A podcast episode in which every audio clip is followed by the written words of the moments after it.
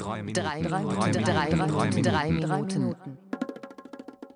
Drei Minuten Reisen. Drei Minuten Banjul.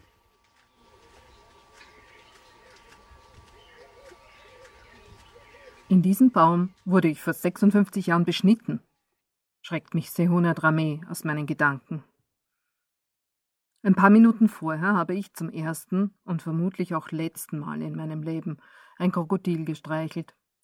Kühl und prall hat sich das angefühlt. Mehr als hundert von ihnen tummeln sich als heilige Krokodile im Teich von Kachikali.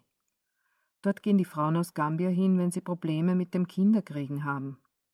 Sie setzen sich hinter einen kleinen Paravan aus Beton und werden mit dem Krokodilteichwasser begossen. Dann fahren sie heim und werden schwanger, erklärte Sehona. And not only for baby, for everything, if you believe it. Give them this water, wash themselves, they will have a successful business. Because the crocodiles, we don't bring them here, they're born here. It's always been a crocodile.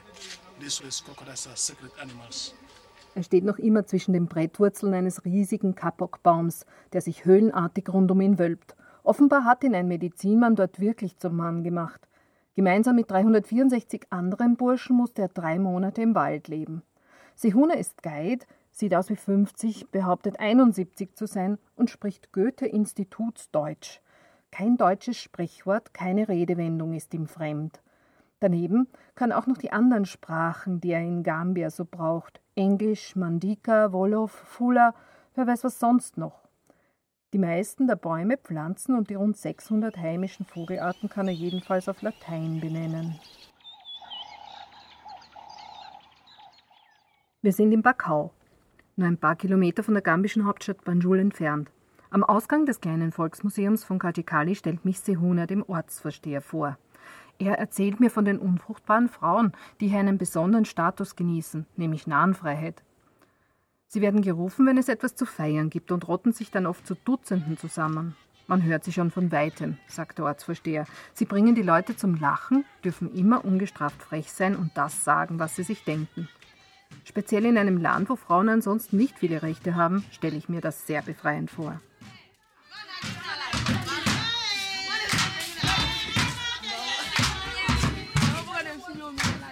Sehune erzählt auch vom gambischen Nationalsport, Ringen. Die Wettbewerbe sind ein beliebtes Spektakel für Jung und Alt. Junge Athleten aus den Dörfern treten im Lendenschurz gegeneinander an. Mit Regeln hält man sich erst gar nicht auf. Treten, spucken, beißen oder mit Sand werfen ist okay.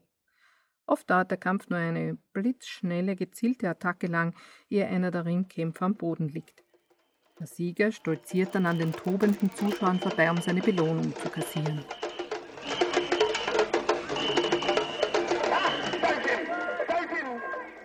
Die Trommeln vom Ringplatz tönen immer noch in meinen Ohren, als ich im Taxi Richtung Flughafen Banjul unterwegs bin.